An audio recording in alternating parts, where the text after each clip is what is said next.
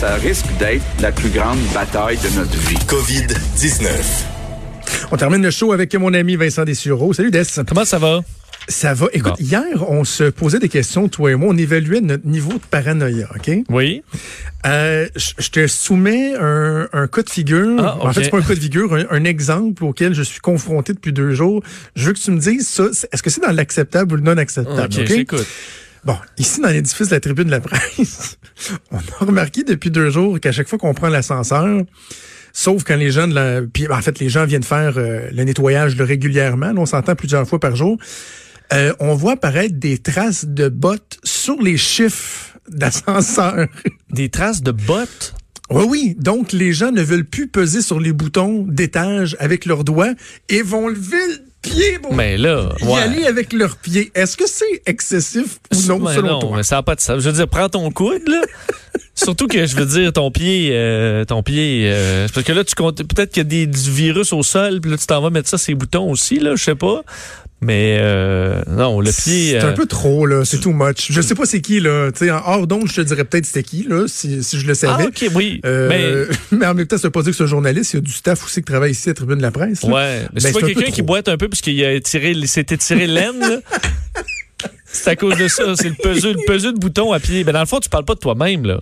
Non, non, ben non, non. Écoute, moi, non. Moi, je le fais avec le, le, le- le- moi, je fais un knuckle push. Je vais avec la jointure. là. Ouais, ça, je fais ça aussi. Mais surtout, faut se rappeler, si, je veux dire, tu peux appuyer à la limite le bouton avec tes doigts si tout de suite en arrivant, tu te laves, je veux dire, des. Ben oui. Là, maintenant, du purel, il y en a à peu près, à peu près partout. Je suis sûr qu'à la tribune de la presse, les portes de l'ascenseur ouvrent, puis tu as un distributeur. En là. fait, exactement. Et donc, moi, ce que je fais, ma, ma, ma stratégie, c'est qu'ils ont installé des, des distributrices à côté de chaque ascenseur. Donc, quand j'arrive au sol, je prends un petit push. Je Oui. pèse sur le piton avec ma knuckle. Je commence à euh, me laver les mains. Là, les portes s'ouvrent.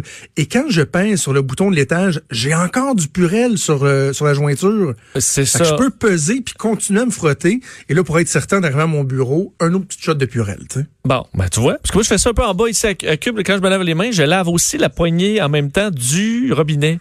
Je me dis, qui fait ça, là? Alors, au moins, je, je le lave en même temps. Alors, si les gens l'utilisent après, il n'y a, a- pas rien. Bravo. Euh, ben, d'ailleurs, ça sur les petits gants, là.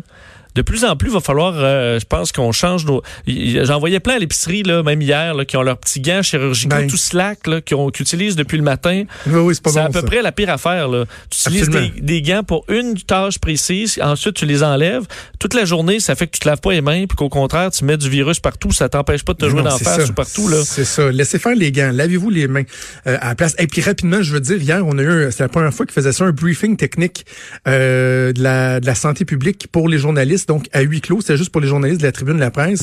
C'était bien, bien, bien intéressant. Notamment, ce que je retiens, là, et, et je pourrais y revenir euh, lors des prochains jours, c'est que, tu sais, tant qu'il n'y aura pas de vaccin ou de remède miracle, là, il y aura peut-être un certain retour à la normale, mais un retour à ce qu'on connaissait avant, là, style mois de janvier, là.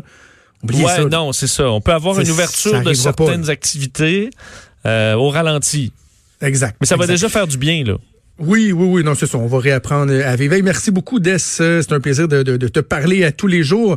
Je veux remercier toute l'équipe, mais particulièrement euh, Frédéric Mocoll, qui est euh, un homme intelligent, il est travaillant, il est rigoureux, il est drôle à ses heures, il est serviable.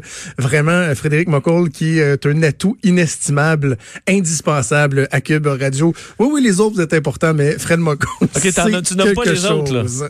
Non, c'est juste Fred aujourd'hui. On se reparle demain à 10h. Salut.